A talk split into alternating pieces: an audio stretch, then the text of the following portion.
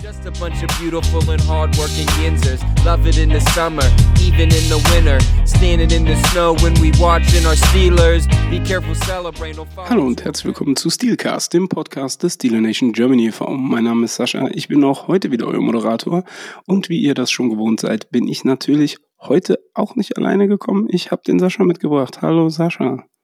Halli, hallo Sascha, schönen Abend an alle da draußen, die zuhören. It never gets old. Okay. ähm, falls ihr denkt, ich bin immer noch heiser, nein, letzte Woche war ich heiser, diese Woche bin ich erkältet und äh, sitze gerade äh, in einem Ferienhaus in Holland und hoffe, dass das Internet hält, aber gefühlt ist das Internet hier tausendmal besser als bei mir zu Hause. Also ich glaube, vielleicht bleibe ich auch einfach hier. Hm. Aber gut. Ähm, es ist ja eine kurze Woche.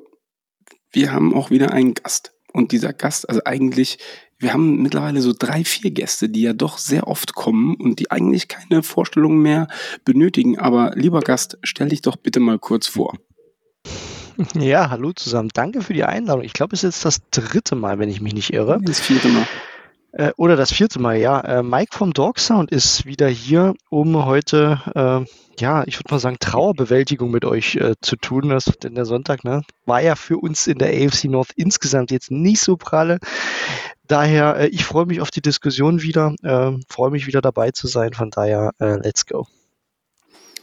Du, ich bin, also wir haben es ja gerade eben im Vorgespräch schon mal kurz erörtert. Ähm, ich bin auch sehr, sehr, sehr, sehr ja, ich bin tatsächlich auch sehr überrascht, was dieser NFL-Sonntag ähm, für uns bereitgehalten hat.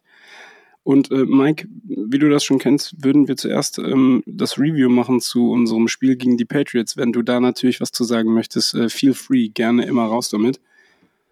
Ähm, denn gestern Abend, 19 Uhr deutsche Zeit, trafen die New England Patriots mit einem Rekord von 0-1 auf die Pittsburgh Steelers die zu dem Zeitpunkt einen Rekord von 1-0 hatten, im heimischen Heinzfield zu Pittsburgh aufeinander. Und ähm, Sascha, du warst gestern ja im Dubliner.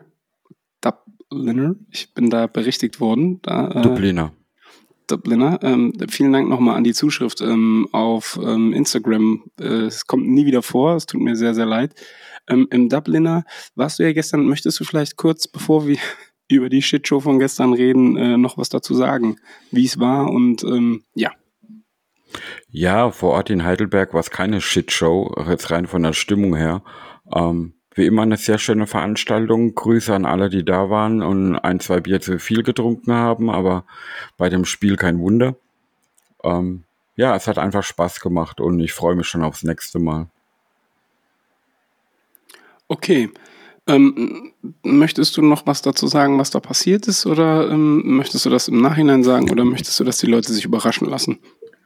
Ja, die äh, Leute müssen sich eh überraschen lassen, weil wir müssen uns auch überraschen lassen. Aber ähm, wie es ja auch angekündigt war, wurden ja Filmaufnahmen gemacht an dem Abend. Und zwar gab es die Anfrage von den Steelers direkt. Sie wollen die deutsche Fanbase im Dubliner dokumentieren. Und das wurde eben gestern Abend im, in Heidelberg durchgeführt. Jeder, der da war, hat auch die Kameras bemerkt. Und es wurde viel gefilmt. Am Ende soll meines Wissens nach ein 3-Minuten-Video entstehen für die Social-Media-Kanäle der Steelers. Und wir sind gespannt, was am Ende dabei rumkommt, ja. Okay, sehr schön. Cool. Ähm, mit Chicho war natürlich auch das Spiel gemeint und da widmen wir uns ähm, jetzt Schuh. Und ich weiß gar nicht, wollen wir das? Wollen wir noch mal drüber sprechen? Ja, definitiv. Ich möchte drüber sprechen. Okay. Ich Weil kann mal als Punkt vorneweg, was mich mit am meisten enttäuscht hat bei dem Auftritt, ist, es war der Home Opener. Und die Fan-Community weltweit fiebert auf diesen Home-Opener immer unheimlich hin, ist richtig on fire. Und das Team kommt raus und, Entschuldigung, es hat sich angefühlt, wie wenn allen die Füße eingeschlafen gewesen wären. Also da habe ich kein Feuer verspürt gehabt und das fand ich sehr schade. Ähm, das ist de facto so. Ich hätte allerdings ähm, vielleicht zum Start ähm, kurz mal was. Ähm, und zwar das Offense-System unter Canada. Ist das mittlerweile gescheitert oder liegt es an den Quarterbacks? Ich meine, man kann Ben und Trubisky nur schwer vergleichen, aber es sieht gefühlt so aus wie letzte Saison. Und dabei haben wir jetzt einen Quarterback, der mobiler sein sollte, ja. der dann natürlich down the stretch ein paar ähm, fragwürdige Entscheidungen getroffen hat, sich dann noch an der Seitenlinie äh, sacken zu lassen, wo er äh, den Rush kommen sieht und so. Aber nochmal die Frage, Sascha, ähm, ist das Offensystem von Canada jetzt schon gescheitert oder ähm, ist es tatsächlich die Umsetzung des Quarterbacks? Also ich, ich weigere mich äh, eigentlich innerlich zu sagen, dass das System von Kanada gescheitert ist. Was definitiv aber anders werden muss, ist das Play Calling. Vor allem, man, man hat jetzt, oder er vor allem, der Offense Coordinator, hat jetzt einen mobileren Quarterback, was er sich für sein System immer gewünscht hat, die ganze Zeit. Und wenn man dann nach dem Spiel mehrere Spielerstimmen gehört hat, auf die Fragen von den Reportern, warum wurde nicht tief angegriffen, warum wird wie letztes Jahr die Mitte des Feldes nicht bespielt in der Offense. Und dann kommen nur ständig solche ausflüchtige Antworten nach dem Motto, ähm, ja, dann müssen halt auch entsprechende Plays gecallt werden oder entsprechende Routensystemen äh, gecallt werden, um die Leute dort auch anspielen zu können. Das ist dann schon eine indirekte Kritik von den Spielern an dem Play-Calling. Und das finde ich eine sehr gefährliche Situation aktuell.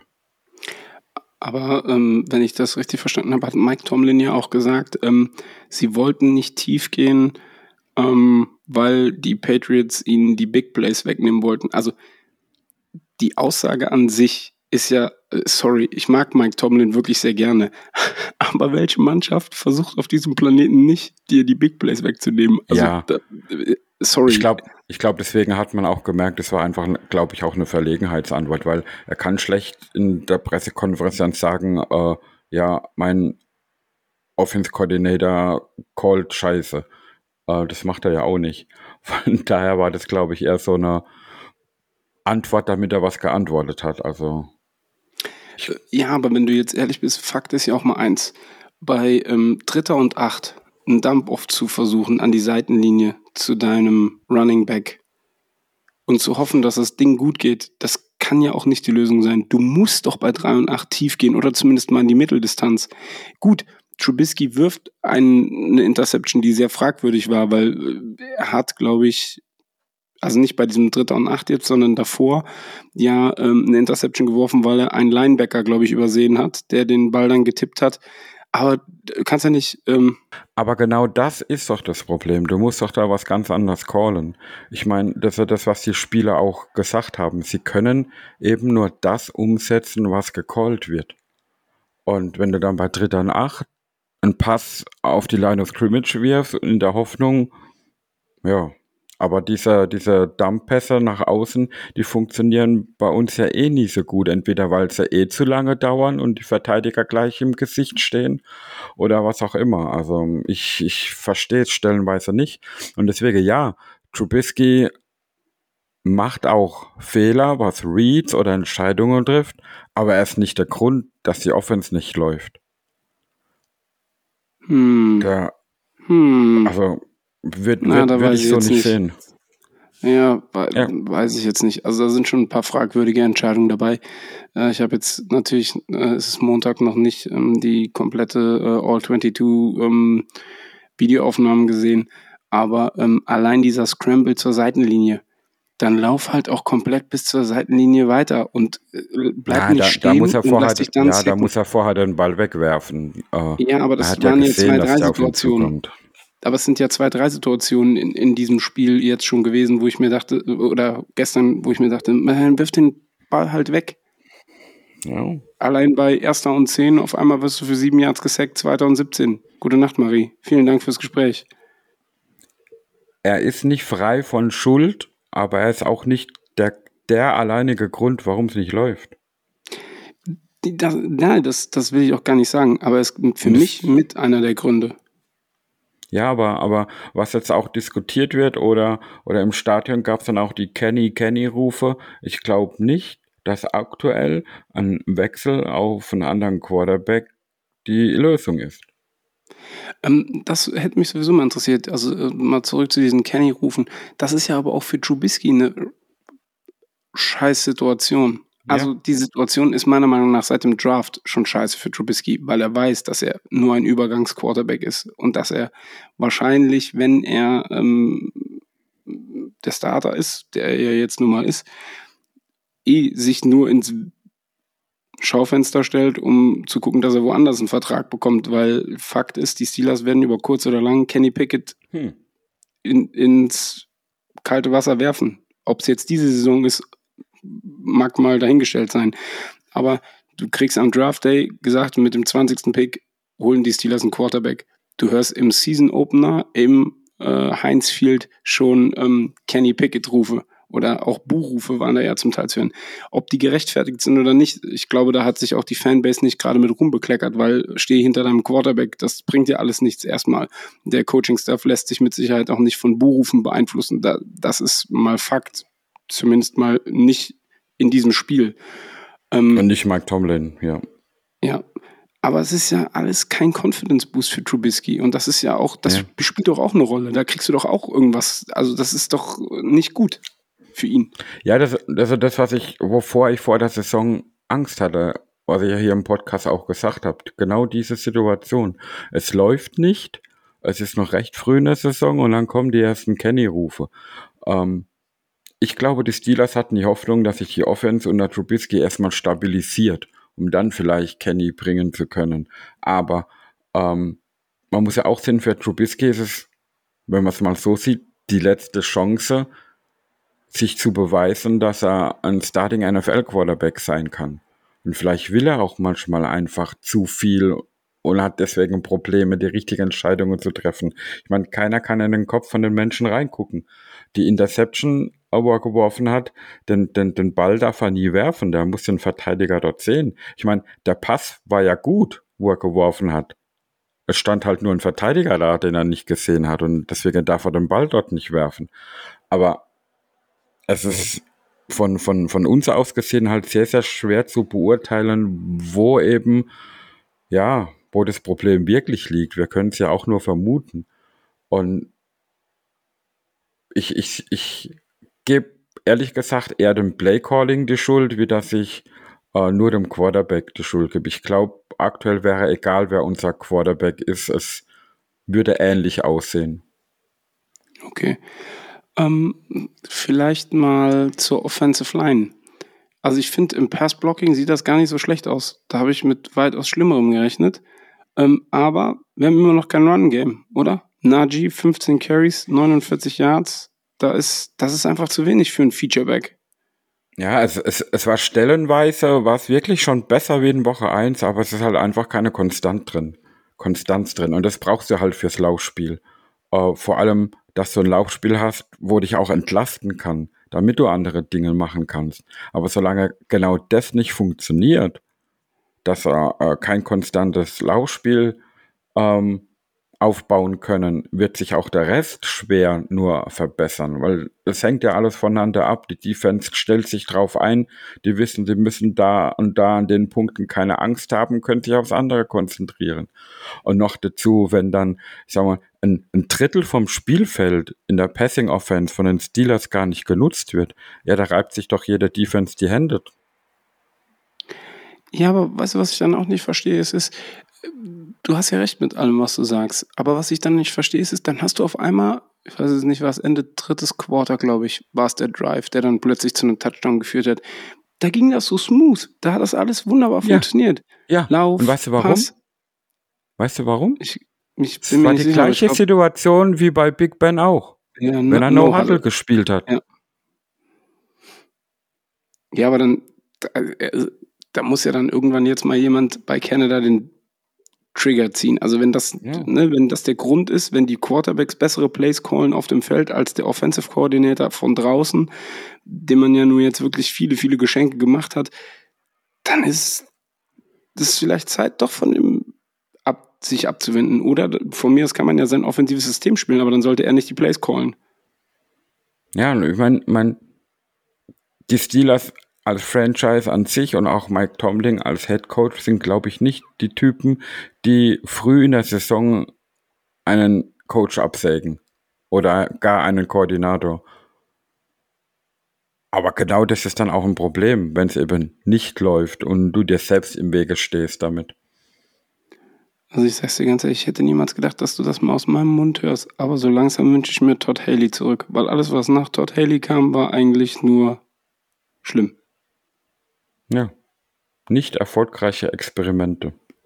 Ja. Und so, ich sag mal, konsistent man auf der Headcoach-Position ist, so inkonsistent ist man bei den Koordinatoren zum Teil. Und auch bei den Position Group Coaches. Ja, in, wir, in der Defense ja, kommt halt vieles oft von In-house, aber ich glaube, in der Offense muss da mal was ganz anderes passieren. Okay. Ähm, gucken wir uns mal die andere Seite des Balls an. Und ähm, ich glaube, wir hatten keinen einzigen Sack. Ist der Pass Rush ohne TJ nur ein Papiertiger? Oder liegt es vielleicht mmh, daran, dass es kaum ich, bis gar ich, keine Flaggen gab wegen Holding zum Beispiel? Ja, unter anderem. Ähm, da waren ein paar eindeutige Szenen dabei, aber die andere Sache ist auch, ich mag das jetzt nach einem, nach dem ersten Spiel ohne TJ so auch nicht pauschal beantworten, weil natürlich muss ich die Spielweise ändern, um einen Verlust wie TJ Watt äh, eben ausmerzen zu können. Ähm, es waren ja auch gute Szenen dabei, aber halt viel zu wenige. Und der gegnerische Quarterback hat einfach zu oft zu viel Zeit gehabt. Und das, das kann unsere Defense dann nicht. Hat man ja auch gesehen. Äh, die, die Pässe in der Mitteldistanz, die konnte er fast nach Belieben anbringen. Ähm, obwohl das, ja, ich mag mich da jetzt nicht auf dem Fenster lehnen, aber ich finde das Receiving Core der Patriots jetzt nicht so überragend, wie dass man da an, ja, sich jede Woche von denen schlagen lässt. Aber die, die O-Line von denen hat auch ein, ein richtig gutes Spiel gemacht. Das muss man auch sehen. Und Entschuldigung, hast du gerade gesagt, die O-Line hat ein richtig guten, gutes Spiel gemacht von den Patriots? Von den, von den Patriots, ja. ja.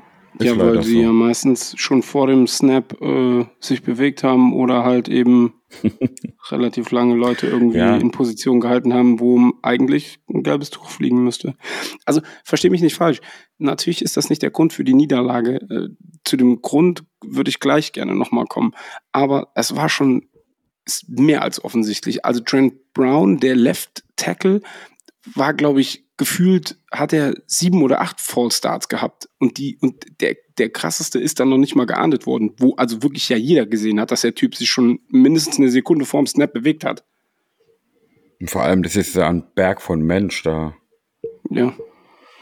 Ja. Also, und ich meine, ich, ich kann wie gesagt, in den Köpfe der Spieler ja nicht reinschauen, aber wenn ich an meine sportliche Zeiten, da ist es ja egal, auf welchem Level man spielt, aber wenn man sich ungerecht behandelt fühlt beim Sport, dann frustriert es natürlich auch unheimlich.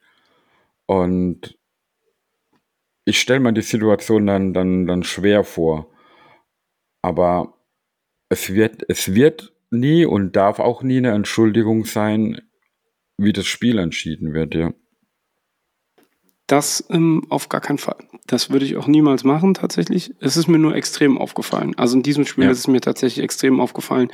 Auch Delay of Game. Also ne, normalerweise ja äh, ist das ja üblich, dass man vielleicht eine Sekunde oder so und man kann auch das mit der Fernsehuhr und im Stadion, keine Frage.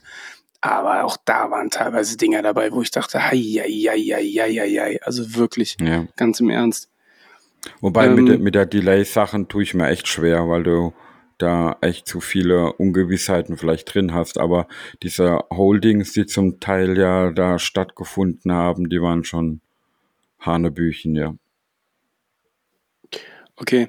am Ende des Tages muss man aber sagen, war man ja in, in Schlagdistanz. Also man hätte mit den Patriots, es war ja nicht der Übergegner. Die haben uns keine 42 Punkte eingeschenkt, keine sechs Touchdowns, kein Tom Brady war da. Am Ende geht das Spiel 17-14 aus. Und ich denke, man kann festhalten, ähm, dass individuelle Fehler am Ende dieses Loss herbeigeführt haben oder diesen Loss. Der Muffed Punt ja. von Olszewski, die Witherspoon ähm, Interception, die dann keine geworden ist, weil äh, Aguilar einfach über ihn drüber steigt und zum Touchdown dann läuft und äh, Sutton mit der Fast Interception. Also hier muss man sagen, die drei Sachen sind zwar auf der defensiven Seite des Balles passiert, beziehungsweise ähm, der Muffed Punt im Special Team, aber da ist schon, wenn die Offense mal den Finger aus dem Hintern ziehen würde und man solche Fehler dann auch mal kaschieren könnte, aber das passt halt im Moment einfach nicht. Das ist alles dann am Ende gibt es genau dieses bescheidene Bild ab, was wir gestern da auch nochmal gesehen haben, oder?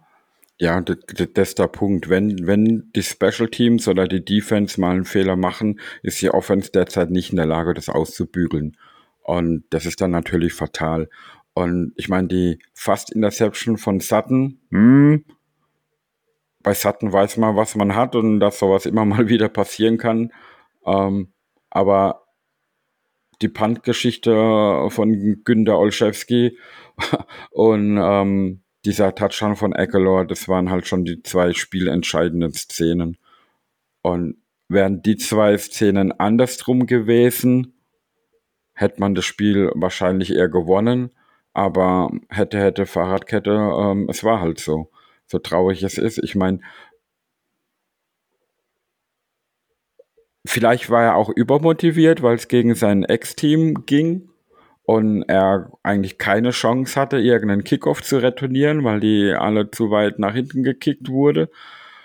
Aber so ein Fehler, dass, dass, dass man praktisch nach oben guckt beim Ballfangen und, und der Ball schlägt einem auf den Face Mask ein. Aber das sehe ich dann doch selten. Meistens passiert es, wenn man zu früh den Blick wegnimmt und sich dann verschätzt hat. Aber er hat ja nach oben geguckt zum Ball. So habe ich es zumindest in Erinnerung und kriegt ja. das Ding aus Face Mac. Das hat schon sehr, sehr unglücklich ausgesehen. Ich glaube tatsächlich auch, er war sehr abgelenkt davon, dass der Typ, der als Gunner auf ihn zukam, und das wird jetzt ein bisschen schwierig, weil Gunner und Gunner, ähm, der sah unter dem Patriots-Helm quasi mit der langen Haarfrisur fast so aus wie er. Also ähm, es hatte so ein bisschen was von diesem Spider-Man-Meme, äh, wie sich diese beiden Spider-Mans gegenüberstehen, nur halt äh, der eine hat einen Steelers-Helm aufgehabt und der andere einen Patriots-Helm. Ähm, weiß ich nicht, das sah schon sehr, sehr, sehr, sehr mysteriös aus. Ja, aber will er der qualitative Returner sein, dann darf ihm sowas eigentlich nichts ausmachen. Absolut. Absolut nicht. Vor allen Dingen, wenn du jemandem so viel Geld bezahlst dafür, dass er einen Ball aus der Luft ja. fängt und dann äh, versucht, ein paar Yards zu laufen.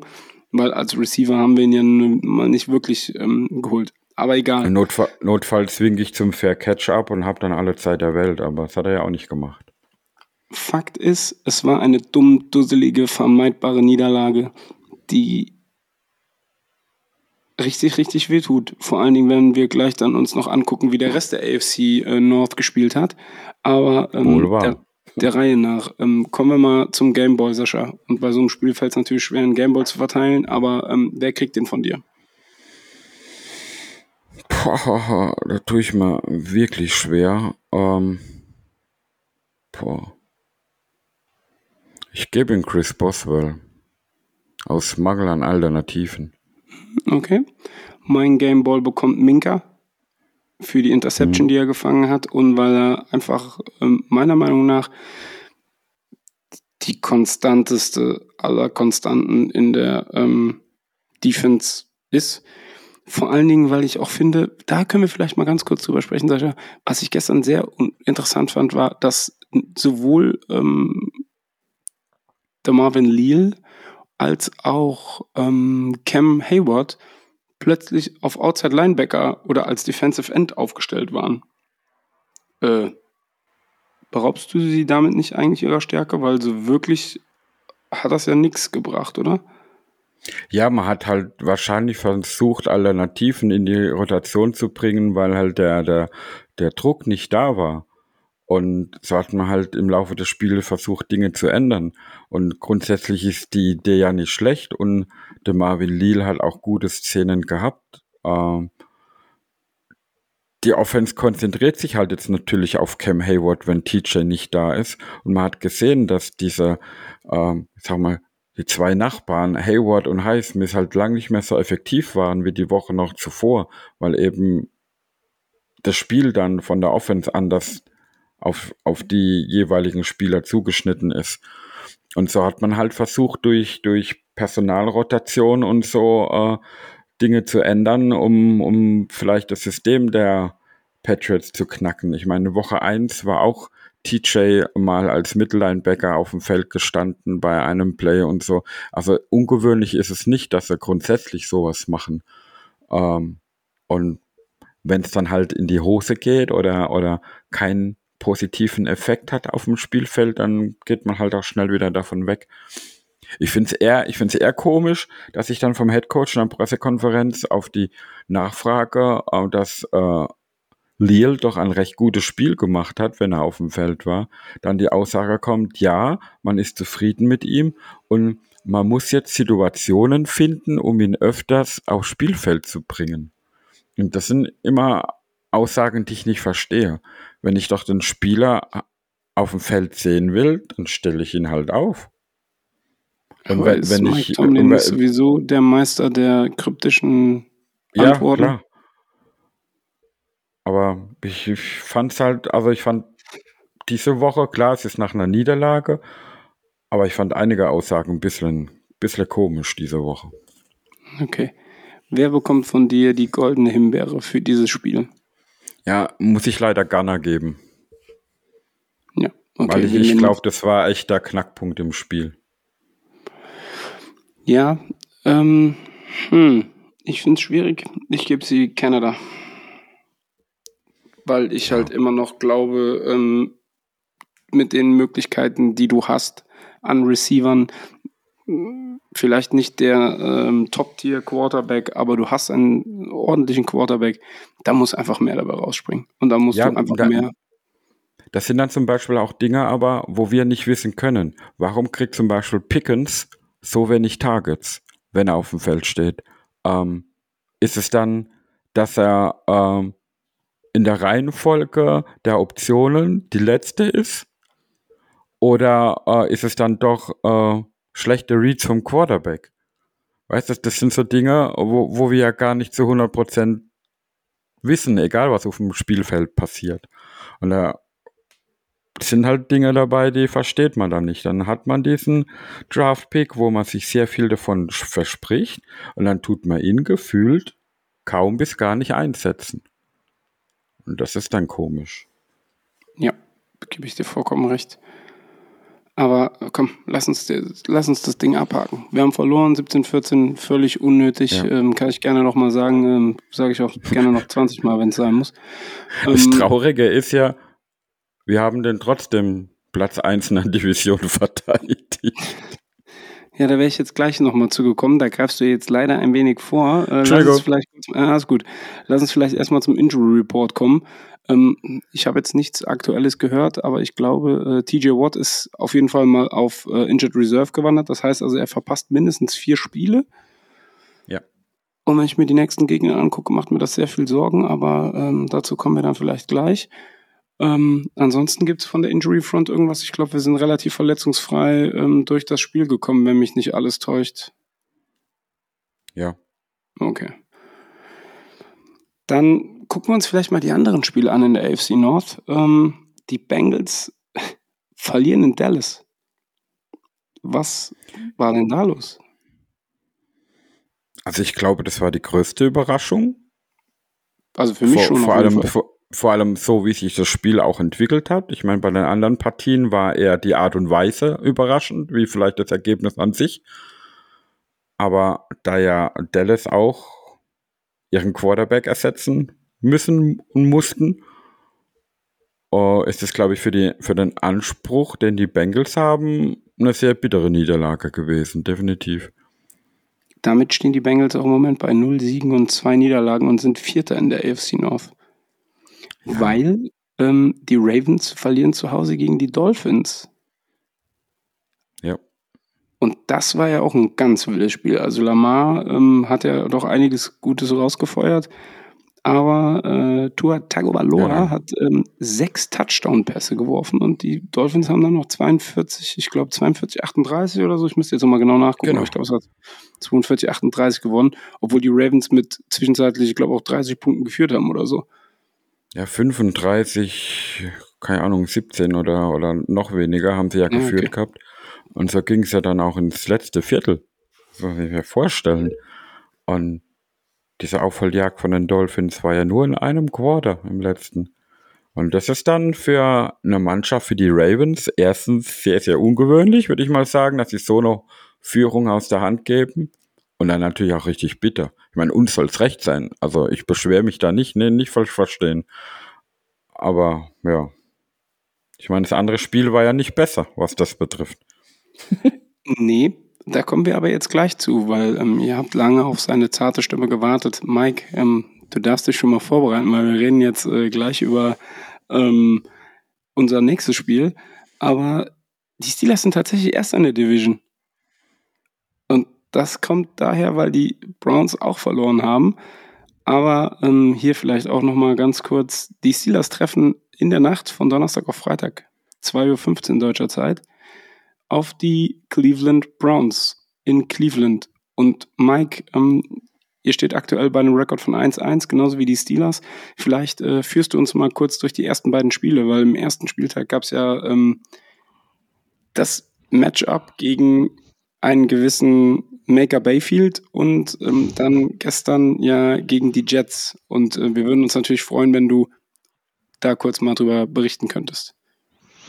Ja, äh, ein Start in die Saison, der nichts für Herzschwache ist, kann man, kann man sagen, aus, aus Fansicht äh, in Cleveland. Woche 1 äh, bei den Panthers, der Baker Bowl war ein Spiel, wo keiner so richtig wusste, natürlich, wo es lang geht. Am Ende ein Spiel, wo die Browns relativ komfortabel, zumindest lange Zeit, dann, dann so eine 8, 7 bis 8 Punkte Führung hatten, kurz vor Ende. Dann, äh, ja, äh, übliche Schwächen dann offeriert, ne? Baker äh, hat dann diese Chancen wunderbar genutzt. Es gab zwei Busted Coverages für jeweils lange Touchdowns und die Browns haben völlig unnötig ein eigentlich relativ gutes Spiel äh, weg, ja, eigentlich weggegeben, bis dann unser Super Rookie kam, Kate York, und aus 58 Yards den Game-Winning Field Goal äh, durch die, ja, durch das Upright gesegelt hat. 1-0 Start und äh, ja, jetzt könnt ihr euch vorstellen, wenn dann die New York Jets kommen zum Heimdebüt, denkt man, okay, das 2-0 ist so ein Stück weit auf dem Silbertablett serviert. Und wenn wir ehrlich sind, das Spiel gestern war ein Spiel auf Augenhöhe. Die Jets, ich habe schon vorher gewarnt, die darf man auch nicht unterschätzen. Das haben sie auch gezeigt. Warum? Denn die haben ein richtig gutes äh, Receiver-Duo, haben eine Defense, die es dir nicht immer ganz leicht macht, aber es war eigentlich ein Spiel, in dem die Browns in fast jeder Metrik am Ende eigentlich besser waren und doch verlieren. Und das in einem historischen Sinne. Also ich kann mal eine Zahl liefern, nämlich die Zahl 2229. Denn so viele Spiele gab es, äh, in der das Team, das zwei Touchdowns vorn war, mit nur noch zwei Minuten zu spielen, immer gewonnen hat. Seit 2001 gab es das nicht mehr und ihr ratet schon, das waren damals auch die Browns, die das geschafft haben, nämlich gegen die Bears, so eine Führung noch zu vergeigen. Wie haben wir das geschafft, um es kurz zu machen, äh, für alle, die es nicht ganz mitbekommen haben, die Browns? Hätten die Chance gehabt, äh, aufs Knie zu gehen äh, mit Nick Chubb. Chubb läuft zum Touchdown, zwei Touchdowns vorn. Dann im nächsten Play Busted Coverage, Corey Davis für 75 Yards. Darf nicht passieren.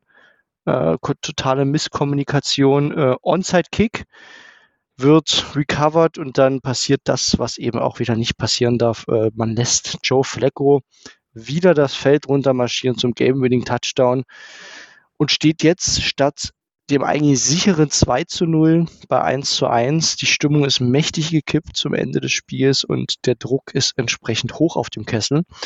Und jetzt kommt natürlich mit den Steelers auch noch das Derby ins Haus. Also ist reichlich los in Cleveland. Äh, wie bei euch reichlich Frust auch nach diesem Sonntag und entsprechend, äh, ja, wichtiges Spiel jetzt unter der Woche.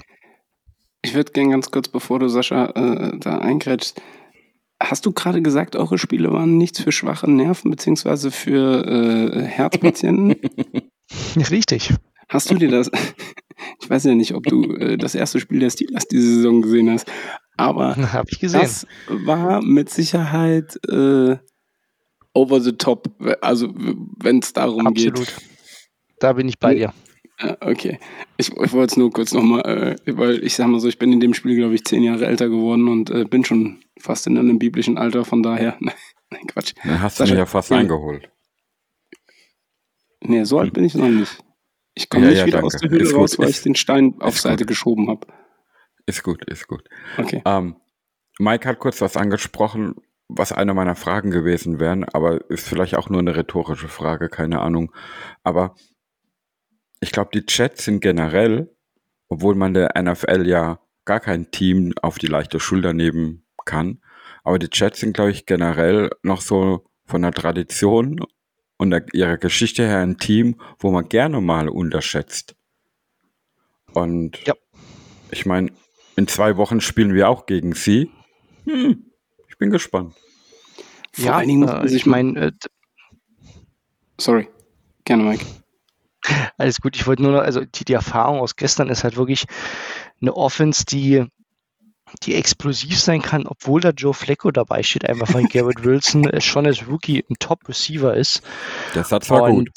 äh, ja, äh, muss man tatsächlich, weil der hat gestern auch über 300 Yards gegen uns aufgelegt, was ich vorher nie gedacht hätte. Und die Defense, da merkt man jetzt langsam die Salah-Handschrift. Das ist in Phasen dann auch ziemlich gut. Also die darf man wirklich nicht unterschätzen. Und auch wenn ihr das Roster dann anschaut, da sind durchweg echt gute Spieler mittlerweile drin. Das ist keine Laufkundschaft mehr. Vor allen Dingen, äh, Joe Flacco ist nach Spieltag 2 unter den Top 3 der Air Yard Leader. Also das muss man sich halt auch einfach mal geben. Ne? Also wer hätte da, wenn du da drauf Geld gesetzt hättest, glaube ich, wärst du jetzt Millionär. Also, wo wo hat das Joe Flacco auf einmal her? Wo- was ist da los? Na, also ganz, es ihm ganz absprechen kann man ja nicht. Er war ja auch immer mal wieder ein guter Quarterback. Ich, ich, Immer mal wieder wagt. ja, ich hätte nur nicht gedacht, dass er es noch kann. Ja, das meine ich ja. Er hat ja, Ist ja auch Ja. mittlerweile schon fast äh, 36, 37, 38, irgendwie sowas ja, um und, und eben keine, keine regelmäßige Einsätze gehabt, etc. Ich meine, und dann haut er dir so ein Spiel raus. Ich meine, ähm, uns ging es ja in Woche 1 eigentlich ganz genauso wie Cleveland jetzt gestern mit einem Touchdown kurz vor Schluss reingedrückt zu bekommen. Bei uns ist nur das Wunder passiert, dass der Extrapunkt geblockt wurde und es dadurch in die Overtime ging. Aber vom Prinzip her war es ja sehr ähnlich. Von daher, boah, sowas möchte ich nicht jede Woche mitmachen müssen. Ab, absolut. Ähm, vielleicht mal äh, kurz, Mike. Jacoby Brissett äh, steht ja bei euch im Moment unter Center. Und ähm, wie macht er das im Moment so als Watson-Ersatz? Müssen wir uns Sorgen machen am, Dien äh, am Dienstag, am Donnerstag? Ist eine gute Frage, weil wir haben zwei sehr unterschiedliche Spiele von Jacoby gesehen. Ähm, Spiel 1 war wirklich schwach. Da war ich relativ enttäuscht und auch, ja, man weiß ja, dass der jetzt natürlich kein, äh, kein Top-Quarterback ist. Ne? Das ist äh, higher Backup-Level, dafür hat man ihn geholt. Aber das war schon wirklich wenig gegen die Panthers. Da hatten wir Glück, dass das Laufspiel ihn getragen hat. Jetzt gegen die Jets war er deutlich verbessert. Da war er wirklich ein guter Game Manager, hat äh, akkurat seine Spieler getroffen. Das war ordentlich, hat auch endlich mal so ein bisschen seinen Körper zum Scramblen genutzt. Und das war deutlich besser, sieht man jetzt auch an den PFF-Noten, die frisch raus sind. Also das war äh, auch, auch von der Leistung, die man jetzt so wahrgenommen hat als Fan, äh, ein deutlicher Aufstieg. Und daher bin ich sehr gespannt, ob das jetzt in Woche drei eher das Level ist oder ob er so ein bisschen zurückfällt in ja, wirkliches Backup-Level. Ja, es, ma es macht ihm ja aber auch seinen Job einfacher, wenn man ein Laufspiel hat, wo bisher im Schnitt 200 Yard pro Spiel produziert. Definitiv. Also das ist, die Browns hatten, glaube ich, 6,4 Yards im ersten Spiel per Carry, jetzt 5,0. Ähm, das, das hilft natürlich, ne? wenn du mehr oder weniger die, die kurzen Third Downs oder dann mal ein kurzes Second Down verwerten musst.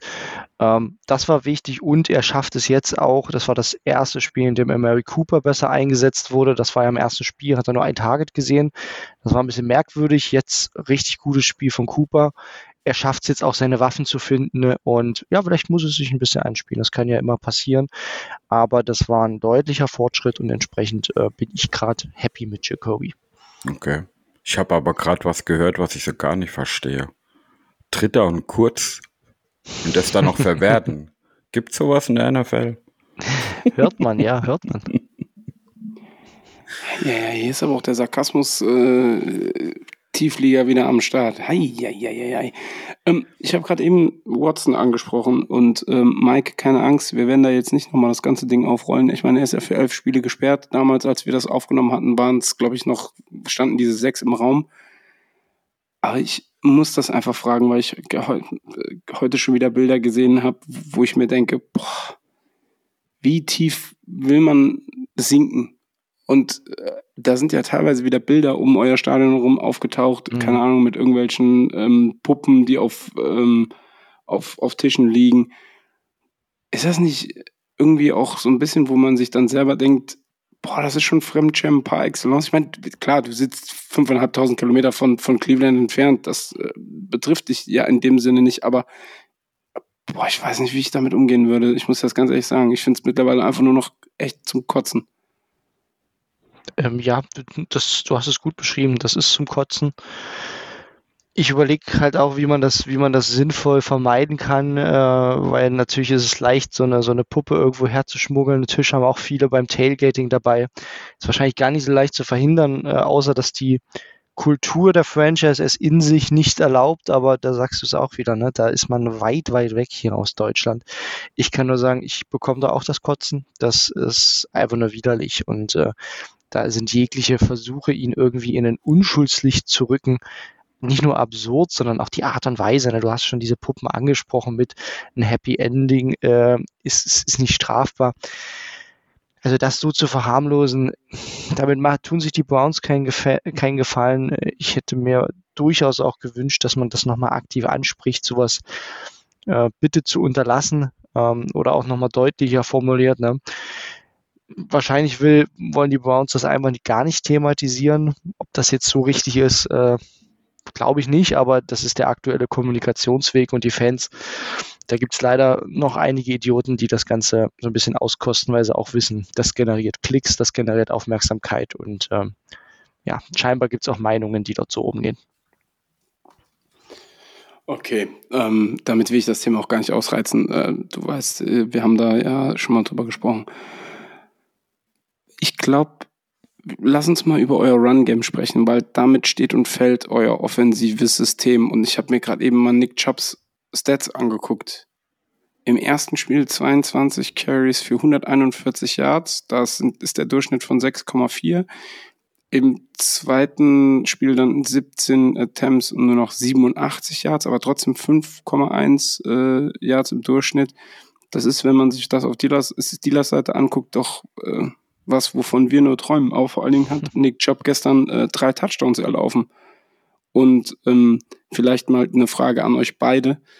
Ich meine, Mike, du wirst nicht wollen, dass man es aufhält, aber äh, wie hält man es am besten auf? also ich, ich sehe zwei Variablen aktuell, äh, weil man muss dazu sagen, es gehört natürlich auch immer eine Line, die da blockt. Und das schaffen die bei uns wirklich exzellent dieses Jahr.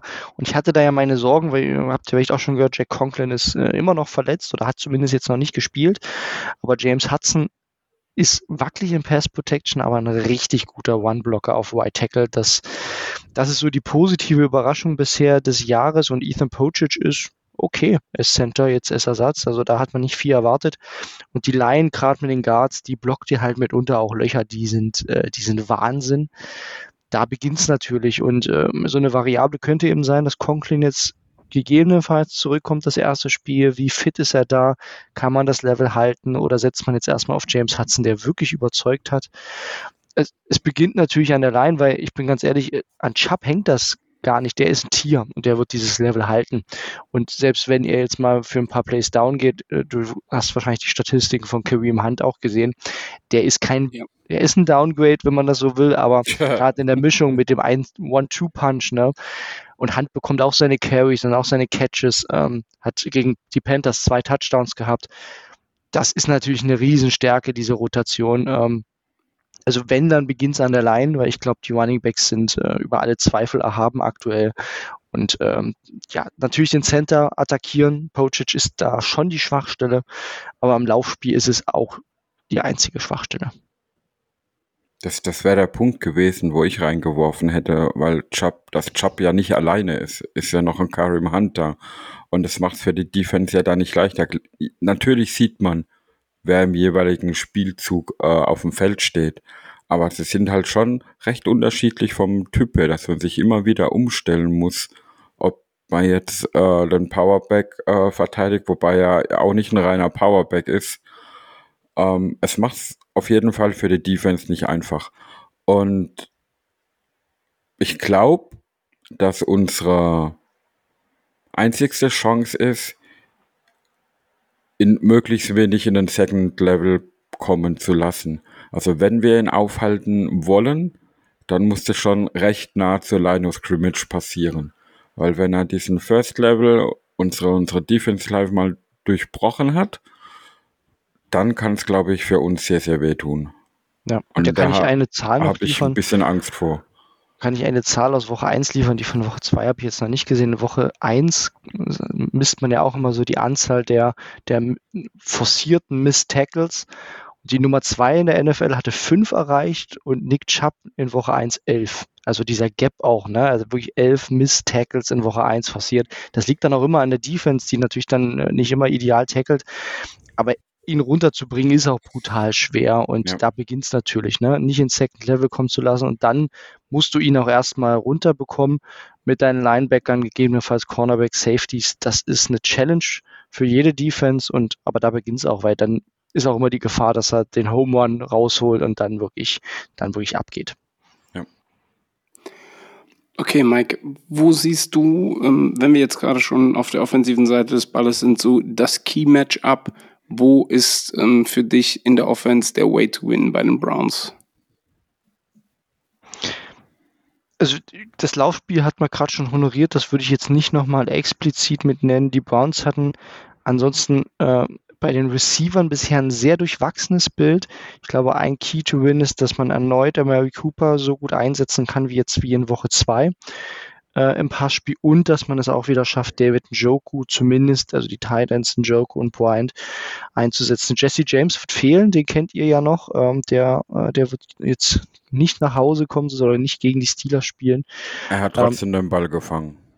Richtig, ne? Und äh, ja, von daher ich glaube, die Receiver-Position ist ja insgesamt eher eine Schwäche bei den Browns. Alles, was nach, nach Cooper passiert, Donovan Peoples-Jones mögen wir zwar, aber ja, das ist jetzt kein super Receiver, aber da sind die Browns einfach dünn besetzt. Und die Frage ist, ob es die Steelers schaffen, äh, Mary Cooper halbwegs auszuschalten. Das wird so eins der Key-Matchups sein. Und das zweite, was ich sehe, ist, also wer dieses Jahr bisher wirklich wackelt, ist unser Left Tackle Jedrick Wills. Und ja, ne, TJ Watt ist jetzt nicht dabei, aber ihr habt ja trotzdem auch äh, mit, mit Highsmith einen guten Passwasher. Die Left-Tackle-Position macht mir aktuell fast mehr Sorgen als die Right-Tackle-Position. Wills macht eher einen Schritt zurück. Das wird ein wichtiges Spiel für ihn ähm, und ich bin gespannt, ob er jetzt mal einen Schritt nach vorne macht. Das war gegen die Panthers eine Katastrophe. Gestern ein bisschen besser, aber nicht, nicht viel besser. Das sind so die zwei Matchups der, der Offense, die, auf die ich neben dem Laufspiel noch schaue. Okay. Und ähm, wenn wir über die Offense sprechen, dann natürlich auch folgerichtig nochmal über die Defense. Ähm, wo siehst du da die Key Matchups? Ja, äh, beginnt äh, wie bisher in jedem Spiel natürlich mit Miles Garrett. Es oh sieht Gott. alles danach aus. Und Erinnere mich doch nicht an den. Ich wusste gar nicht, ich habe schon verdrängt, dass Miles Garrett bei euch spielt. Aber wir haben gelernt, ja. äh, auch die Rams haben ja mittlerweile einen Miles Garrett. Ne? Der kann ja sogar beidarmig ähm, ähm, Helmschläge verteilen und kommt ohne Strafe davon dafür. Äh, soll auch vorkommen, Tja. dass das gar nicht so schlimm bewertet wird immer von der NFL. Aber ja, du hast schon, du hast es schon gesagt. Garrett ist halt wirklich auch wie ein Biest in die Saison gestartet. Der hat Ike Iquano mal wirklich auf die Schulbank gesetzt in Woche 1. Ähm, jetzt in Woche 2 haben sie es geschafft, dass Flecko den Ball sehr schnell loswirft. Gab nur einen Sack für ihn jetzt im letzten Spiel, aber dennoch, ja, er ist ein Biest, ne? Und das wird für jeden, jeden Tackle eine Herausforderung. Leider sieht so aus, als ob Jadavian Clowney fehlen wird. Der hat sich gestern am Knöchel verletzt, ist in einem, in einem Boot nach Hause gestolpert und ähm, das sieht ja. nicht so aus. Also er ist, glaube ich, offiziell auch schon out äh, deklärt. Und dadurch ist natürlich der zweite Passwasher so ein bisschen die Frage. Da beginnt ja. denn die Browns leben vom Passwash aktuell. Für eine kurze Woche ist sowas dann immer blöd, ja. Ja. Ja. Und da, das, der zweite Faktor, ne, ich will ich mal eine Zahl noch liefern. Ähm, die Browns sind defensiv, und das wird jetzt nach dem gestrigen Spiel vielleicht überraschen, Nummer die Nummer 6 Defense, wenn es äh, quasi um alle normalen Downs geht. Also da ist man eigentlich eine gute Defense. Und jetzt kommt's, man ist Nummer 28, wenn es in die sogenannten Money Downs geht und wenn es um das Thema Busted Coverages geht. Die Browns haben in zwei Spielen fünfmal die Coverage völlig ja, äh, völlig, ver völlig ver verpeilt, wäre das richtige Wort. Schlecht kommuniziert, das hat uns 200 Yards gekostet und gestern das Spiel, auch schon gegen die Panthers, fast das Spiel gekostet. Die Defense oder was heißt die Secondary, die haben wir heute auch schon in unserem Podcast massiv kritisiert. Die spricht einfach nicht miteinander. Joe Woods oder versteht das System von Joe Woods nicht. Ähm, so wie ihr den Offensive Coordinator feuern wollt, sind wir kurz davor, Joe Woods ähm, rauszurufen. Und die Defense ist an sich, die hat das Potenzial, gut zu sein, auch in der Secondary. Er kennt die Spieler. Aber es passieren aktuell zu viele Big Plays, die, die einfach nicht, die, einfach wirklich absurde Fehler sind. Äh, ihr habt es vielleicht in, in der Red Zone mal gesehen. Und das, das ist natürlich die größte Gefahr, dass das äh, Donnerstag wieder passiert. Das, das wird dann aber aus der Sicht ein sehr interessantes Matchup werden, um dann zu sehen, äh, können die Steelers jetzt zum Beispiel mehr Big Plays generieren gegen ein Team, wo anfällig ist, oder können eher die Browns dann, sag ich mal, ihre Wehwehchen ausheilen gegen eine Offense wie unsere? Das wird interessant ja. anzugucken, ja. Also ich wäre mit meinen Fragen zu dem Spiel erstmal durch. Ich weiß nicht, ähm, Mike, hast du noch was, was du vielleicht uns als äh, Steelers fragen möchtest, wo für, für deine Einschätzung, da hast du die beiden Steelers-Spiele gesehen. Vielleicht möchtest du ja noch was wissen. Also meine Frage, das hattet ihr heute schon ein bisschen angeschnitten. Ich war ja auch ein großer Fan von George Pickens und ich erinnere mich auch, dass wir in der Preseason-Folge so ein bisschen drüber gesprochen haben. War jetzt fast ein bisschen enttäuscht, dass er so, so irgendwie fast gar keine Rolle bei euch spielt oder eine geringe Rolle. Ähm, erwartet ihr, dass der, dass der mehr eingesetzt wird? Weil also jetzt gerade auch gegen die kleineren Browns Cornerbacks ist es natürlich ein Matchup, was eigentlich nicht so schlecht wäre. Ja, erwarten tun wir es eigentlich schon seit Woche 1, aber es passiert einfach nicht. Und das ist ja die, das ist Ding, was wir uns selbst fragen, woran liegt das? Liegt es an den Plays, dass er quasi äh, nie First oder Second Target im Play ist?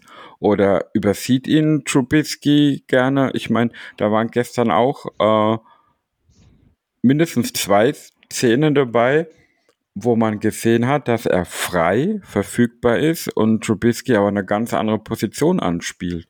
Und dann fragt, hat man ja zwei Möglichkeiten. Entweder ist es der Read vom Quarterback, der dann dem Moment nicht gut war, oder war es halt sein erster Read, den er angespielt hat, oder sein zweiter, und hat ihn frei gesehen und ist erst gar nicht zum dritten und vierten Read, der dann vielleicht Pickens wäre gekommen. Und ja. das ist halt die Frage, die beantwortet werden müssten, die wir ja nicht beurteilen können. Es ist auf jeden Fall schade, dass er bisher so wenig Targets hatte. Spannend. Ich bin okay. gespannt, ob, ob, ob er mehr eingesetzt wird. Ja. Kommen wir zu den Bold Predictions. Mike, was ist deine Bold Prediction für das Spiel Steelers gegen Browns? Äh, ja, ich werde anschließen auf meine Frage an George Pickens, der ja bisher noch nicht so berühmt war. Ich sage, George Pickens wird gegen die Browns das erste Spiel haben, bei dem er über 100 Yards äh, erfängt. Oha.